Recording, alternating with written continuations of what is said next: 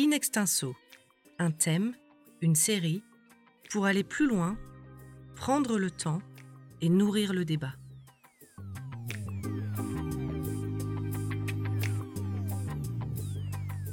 La démocratie, c'est littéralement le pouvoir exercé par le peuple.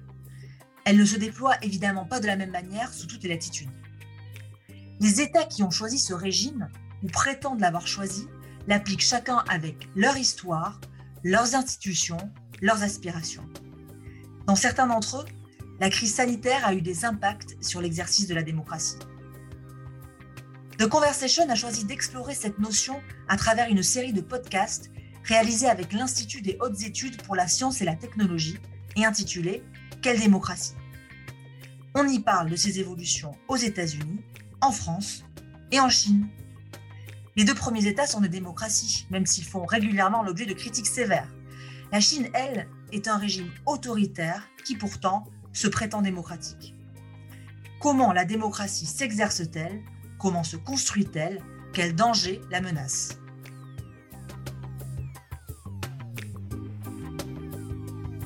Ce deuxième épisode, États-Unis, une démocratie malmenée, est consacré au soubresaut traversé par la démocratie américaine, l'une des plus grandes et des plus anciennes du monde.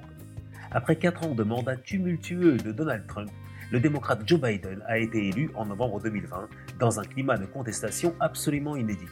Qu'est-ce que cette histoire récente nous dit de l'état actuel de la démocratie américaine? Avec nous pour mener cette réflexion, l'historienne et américaniste Sylvie Laurent, maîtresse de conférences à Sciences Po et chercheuse associée à Stanford et Berkeley, après avoir longtemps été chercheuse associée à l'université de Harvard. Sylvie Laurent, merci beaucoup d'être avec nous aujourd'hui. Pour commencer, revenons sur l'élection de Donald Trump en 2016. Son accession au pouvoir a soulevé à l'époque énormément d'inquiétudes. Qu'est-ce que son arrivée à la Maison-Blanche a révélé des faiblesses de la démocratie américaine? Bonjour et merci de votre invitation. Incontestablement, en effet, euh, l'élection de Donald Trump en 2016 a été un, coup d'éclat. Et euh, beaucoup se sont demandé à ce moment-là comment analyser le surgissement du démagogue, euh, du leader autoritaire à la tête d'une démocratie tempérée que l'on pensait protéger immuniser contre, contre ce genre d'accident politique. Et alors d'emblée, la question de l'accident politique s'est posée, et c'est une thèse qui peut-être pose problème et qu'il faudrait que, que, que nous analysions.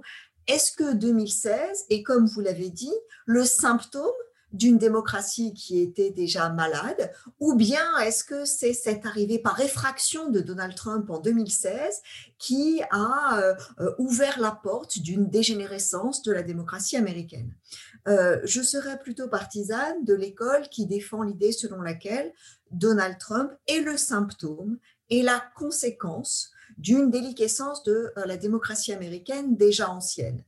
Alors, on parlera sans doute peut-être de l'un des symptômes les plus préoccupants euh, qui a présidé à l'élection de Donald Trump, qui est le creusement phénoménal des inégalités euh, aux États-Unis, euh, la droitisation extrême du, parti, du Parti républicain, la sécession des plus riches des Américains qui remettent en cause l'idée de citoyenneté collective. Mais peut-être peut-on dire aussi que le paradoxe, c'est que ce qui a fait la solidité même de la démocratie américaine, c'est-à-dire ses institutions, sont peut-être celles-là même qui ont failli en 2016 et qui ont permis l'arrivée de Donald Trump au pouvoir. C'est donc le grand paradoxe de euh, la démocratie américaine, c'est qu'elle s'est mise en danger par elle-même, seule, simplement par euh, la seule dégradation de ses piliers constitutionnels et institutionnels. Est-ce que vous pouvez nous en dire un peu plus sur ces piliers institutionnels qui ont failli et qui ont permis cette accession au pouvoir? D'abord, on pourrait parler de la logique bipartisane aux États-Unis, c'est-à-dire que la vie politique euh, s'est organisée autour de deux grands partis politiques qui, à la faveur du creusement phénoménal des inégalités, a vu le Parti républicain, l'un de ces deux partis, concentrer non seulement l'essentiel de la défense des intérêts des possédants et des puissants à aux dépens euh, des classes populaires et un parti démocrate qui, lui, euh, recentrant son centre de gravité vers des politiques néolibérales qui laissaient elles-mêmes euh, se développer un mécontentement assez croissant parmi la population, est arrivé à une espèce de, de point de crispation tel que le rejet des deux partis a amené à une forme de séduction particulière pour un candidat qui, rappelons-le, en 2016 était loin du candidat de 2020 qui se réclamait du Parti républicain, s'est présenté comme un maverick, comme une espèce d'électron libre rejetant l'ensemble de ce qu'il appelle l'establishment. C'est le principe même de la démagogie. Et l'autre exemple parlant, c'est celui du collège électoral, c'est-à-dire ce système très particulier de nomination aux États-Unis, puisque le président des États-Unis n'est pas élu par un suffrage direct, mais par le biais de quelque chose de très compliqué dans chaque État, avec des grands électeurs, qui ensuite crée une espèce de chambre parallèle qui nommera euh, le président des États-Unis. Ça a été mis au point au moment de la déclaration de la Constitution américaine en 1787 comme une instance qui précisément protégerait contre les fièvres de la plèbe, qui éviterait que la populace ne choisisse un candidat par trop séduisant. Et finalement, paradoxalement, c'est cette institution de médiation, de méfiance de l'élite contre le peuple qui a permis euh, que euh, le président euh, choisi soit celui qui se présentait justement comme le pourfendeur de ce légalisme-là. Donc c'est assez, c'est assez intéressant, c'est un exemple tout à fait parlant de la façon dont des institutions corrodées abîmés par les inégalités, ont perdu euh, leur caractère euh, d'équilibre démocratique pour faire advenir un candidat puis un président qui en apparence en était la négation. In extenso, un thème, une série, pour aller plus loin, prendre le temps et nourrir le débat.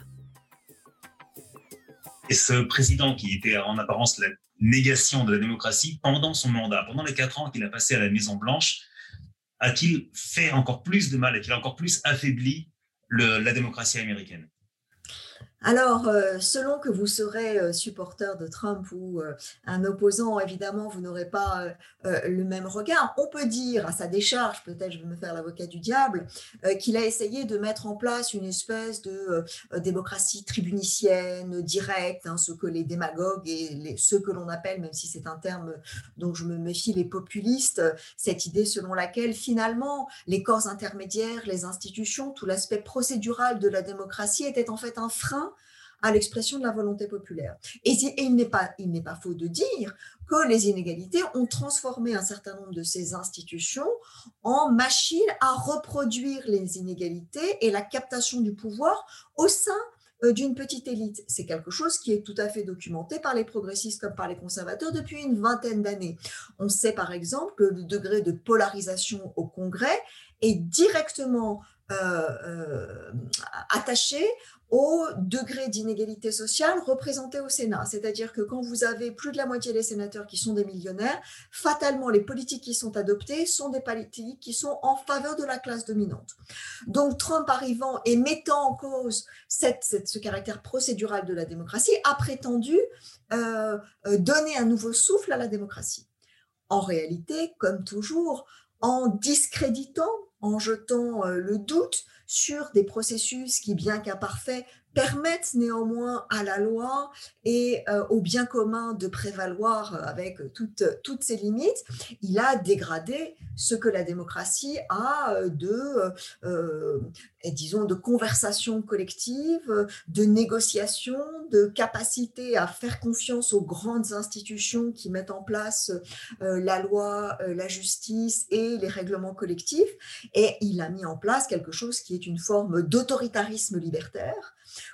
consistant à ce qu'une seule personne, se prévalant de la, de, de volonté du peuple, en réalité outrepasse euh, les institutions garantes de protéger cette dernière.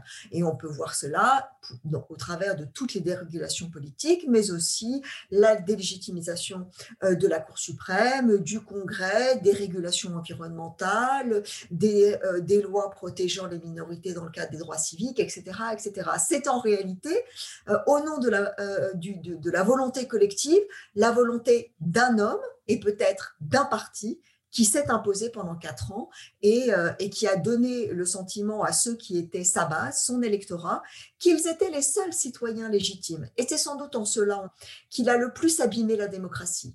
Il a donné le sentiment aux 40% d'électeurs qui l'ont soutenu tout du long avec une invariable solidité que c'était eux qui étaient les citoyens véritables, authentiques et dignes, et que les autres, devaient être considérés comme des parias, comme des indignes et comme des gens dont la volonté n'était pas dans le cadre de la démocratie.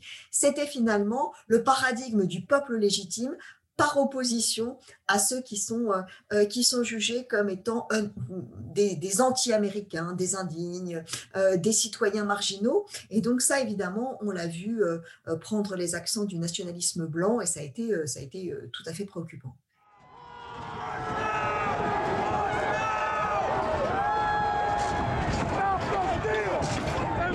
L'image de l'Amérique écornée, avec ces scènes de chaos à l'intérieur du Capitole qui ont fait le tour du monde.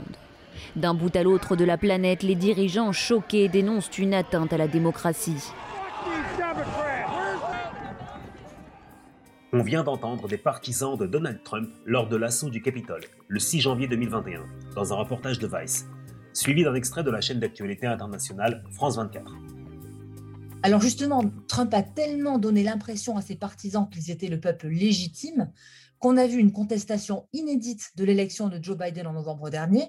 Cette contestation, a frappé le monde entier et puis elle a culminé avec le fameux assaut du Capitole en janvier 2021. Vous, comment vous interprétez cette séquence politique qui a été assez incroyable à suivre pour le reste du monde? Alors moi, ce qui m'a beaucoup frappé, c'est la façon dont, à la faveur évidemment des images qui étaient très spectaculaires, on a entendu beaucoup de commentateurs euh, dépeindre cette scène comme la prise d'assaut par la plèbe, par une foule de sauvages, une espèce de tribu primitive qui contestait la démocratie. Alors à la fois, elle était euh, euh, très inquiétante, elle était euh, armée, elle était violente, elle a causé la mort de plus de cinq personnes. Donc il y avait en effet quelque chose de tout à fait inquiétant, mais ce faisant, on a peut-être passé par pertes et profits la réalité qui était celle qui a présidé à ce passage à l'acte, qui est que depuis des semaines, le Parti républicain, les élus, les membres même du Congrès qui n'étaient pas en dehors mais à l'intérieur du Capitole contestaient cette élection. C'est-à-dire que ça n'est pas une poignée de tatoués plus ou moins alcoolisés, drapés dans le drapeau étoilé, qui a le plus contesté le résultat de la démocratie après le scrutin de novembre. Ce sont des gens élus avec des costumes, bien coiffés, qui parlent bien, qui avaient toutes les bonnes manières, des gens de la bonne société républicaine qui, depuis des semaines, expliquaient qu'il fallait recompter, qu'on n'était pas sûr, qui était derrière Trump comme un seul homme, le doigt sur la couture du pantalon. Donc il est vrai que cette foule hargneuse, tout à fait dangereuse, euh, qui est représentative de la dérive milicienne d'une partie de la droite blanche américaine aux États-Unis, est à prendre tout à fait au sérieux. Mais il faudrait ne pas oublier que le Parti républicain et son chef euh, au Sénat, qui est Mitch McConnell, continuent aujourd'hui, en avril 2021, à pousser pour ce sapage des institutions démocratiques. Je rappellerai juste, puisqu'en ce moment on parle beaucoup de la question de la brutalité policière, que ce même Mitch McConnell s'oppose aujourd'hui à l'adoption de la loi dite George Floyd pour réformer la police. Donc, il y a, si vous voulez, un continuum entre les extrémistes miliciens qui ont pris d'assaut le Capitole et les élus bontins du Parti républicain. Et euh, on peut dire qu'ils ne sont pas dans la même catégorie. Peut-être qu'il y a une différence de degré, mais sur la nature quant à la défiance vis-à-vis de la démocratie et du sapage euh, de ses principes les plus essentiels, je pense qu'il est important de garder cela à l'esprit. Justement, c'est très intéressant ce que vous dites sur le comportement de Mitch McConnell et sur l'évolution du Parti républicain en tant que tel. Quel avenir on peut prévoir pour le Parti républicain pour les quatre années à venir? Et est-ce que ce parti euh, ne risque pas finalement de basculer encore plus à droite pour conserver la base des électeurs trumpistes qui ont quand même permis la victoire de 2016 Et du coup, on est-ce qu'on peut imaginer que ce parti finisse par sortir du jeu démocratique complètement? Non, je ne pense pas qu'il sorte du jeu démocratique complètement parce que pour l'instant, c'est un jeu auquel il gagne. euh, le Parti républicain est, confronté à une situation démographique euh, euh, assez tragique, qui est qu'il s'est construit depuis la fin des années 70 comme le parti de l'homme blanc. C'est un des rares exemples de parti politique, et on le voit dans le dernier livre de Thomas Piketty, qui parvient, quelle que soit la classe sociale, à rassembler les gens derrière le Parti républicain, qu'il soit ouvrier comme il soit patron du CAC 40, avec une rhétorique qui est la protection des grandes valeurs de la civilité blanche, avec un discours traditionnel qui convient aux petites gens comme euh, au top 0,1% les plus fortunés. Or, la population blanche aux États-Unis devient démographiquement minoritaire, en particulier dans un certain nombre d'États clés comme le Texas, hein, euh, euh, euh, où, ces questions sont, sont, fondamentales, puisque perdant la majorité démographique, ils risquent de perdre la majorité non seulement dans les collectivités locales, mais ensuite aux élections présidentielles. Donc la stratégie est simple ou bien s'assurer que les Blancs continuent à voter avec une participation plus grande que les autres, en intimidant les autres, en privant les minorités et les, progressistes de voter, ce qu'ils sont en train de faire actuellement en Géorgie par un certain nombre de réformes euh, du droit de vote, ou bien ils essayent de s'ouvrir à certains groupes qui euh, seront les bienvenus dans le club des Blancs. Je pense par exemple aux Hispaniques, puisque euh, actuellement 30% des Hispaniques euh, sont dans certains scrutins favorablement enclins à voter pour le Parti républicain. Ce que l'on peut dire, c'est que le Parti républicain élu au Congrès aujourd'hui est un parti républicain qui semble continuer de penser que la ligne trumpiste est l'avenir on parle beaucoup de Marjorie Green, mais il y en a beaucoup euh, d'autres derrière qui pensent qu'une ligne extrême, une ligne hardcore, une ligne extrêmement droitière sur les, euh, le droit de porter des armes, la contraception, l'avortement, le droit des immigrés, euh, l'armée, les budgets, que tout cela doit être maintenu dans une version vraiment très rigoriste et que cela permettra aux Blancs du pays de continuer à les soutenir. Il y a quelque chose d'intéressant néanmoins, c'est que le Trumpisme a amené à une remise en cause de la ligne néolibérale austéritaire traditionnelle euh, du Parti républicain pendant un temps. Sous Trump, il a pensé qu'en effet, il fallait plutôt euh, se défaire de l'idée selon laquelle seules les grandes entreprises et les plus riches devaient bénéficier des politiques économiques mises en place. Mais il semble quand même qu'on revient à une ligne classique du Parti républicain. Donc, euh, pour l'instant, moi, je ne lis pas dans les, dans, dans les mares de cristal, mais ces deux stratégies sont à moyen terme toutes les deux valables. Et donc, il y aura une lutte euh, dans le Parti républicain. Devront-ils euh, laisser derrière eux euh, l'expérience trumpiste ou au contraire en faire le modèle de ce qui a marché et qui pourrait remarcher à l'avenir? C'est une grande question et nous le saurons dès les, prochaines midterms avec un Freedom Caucus, hein, c'est-à-dire une extrême droite du Parti républicain, qui visiblement a toujours un bel avenir. Joseph Biden Jr., do solemnly swear that I will faithfully execute that I will faithfully execute the office of President of the United States. Office of President of the United States. Congratulations, Mr. President. C'était un extrait de la prestation de serment de Joe Biden le 20 janvier dernier. Si on revient maintenant sur le début de mandat de Joe Biden, il est marqué par toute une série de mesures qui sont en rupture avec les politiques menées par son prédécesseur, est-ce qu'il faut voir ce début de mandat comme une sorte de retour à la normale démocratique? Bien, si on, suit ce que nous avons dit précédemment, dans la mesure où la démocratie était mal en point dans ses fondations, euh, ce qui a posé problème en 2016 et en 2020 n'a pas disparu. Ni euh, les inégalités sociales et raciales, ni le rôle de l'argent dans le financement des campagnes, ni le fonctionnement du collège électoral, ni le déséquilibre démocratique, ni la rhétorique délétère du Parti républicain n'ont disparu. Euh, ce qu'apporte Joe Biden avec une espèce de euh, revalorisation symbolique du rôle de l'État, c'est peut-être de reconstruire un peu de la confiance euh, de la population américaine dans ce que l'État fédéral et les collectivités locales peuvent faire concrètement dans l'amélioration de leur vie quotidienne. Euh, le Trumpisme a porté à un point d'incandescence le discours selon lequel les élites, Washington, le système politique, l'establishment n'avaient pas de prise sur la vie concrète des gens. Avec un chèque de 1400 dollars, avec le projet de réparer les ponts et les routes, avec un système de santé qui fonctionne mieux maintenant que des millions d'Américains sont vaccinés, les Américains peut-être se disent que la politique, ça sert à quelque chose et que voter pour un président selon sa couleur, ça peut avoir un effet concret. Donc d'une certaine façon, il redonne un peu de consistance et de substance au fonctionnement démocratique. Mais gardons-nous euh, d'une certaine naïveté, euh, il sera rattrapé par euh, l'ensemble des dysfonctionnements dont nous avons parlé, sauf s'il réforme, je pense par exemple au fait de nommer des nouveaux juges à la Cour suprême, le fait de mettre fin au filibuster par exemple au Sénat, s'il n'y a pas des réformes structurelles profondes, les mêmes causes produiront les mêmes effets. Et parmi ces réformes structurelles, peut-on penser à une réforme qui ferait en sorte que le pouvoir de l'argent soit un petit peu moindre dans le fonctionnement de la démocratie américaine, notamment euh, dans le fonctionnement des campagnes. Vous avez parlé euh, des sommes astronomiques dépensées dans les campagnes.